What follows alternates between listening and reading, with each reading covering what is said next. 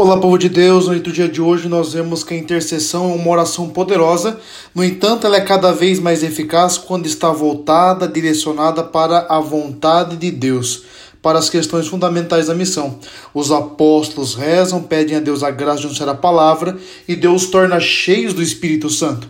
Também nós precisamos fazer a mesma oração, tornar-nos cheios do Espírito Santo e nascer de novo, como Nicodemos, vivendo uma vida na graça de Deus. Deus os abençoe grandemente nesse dia.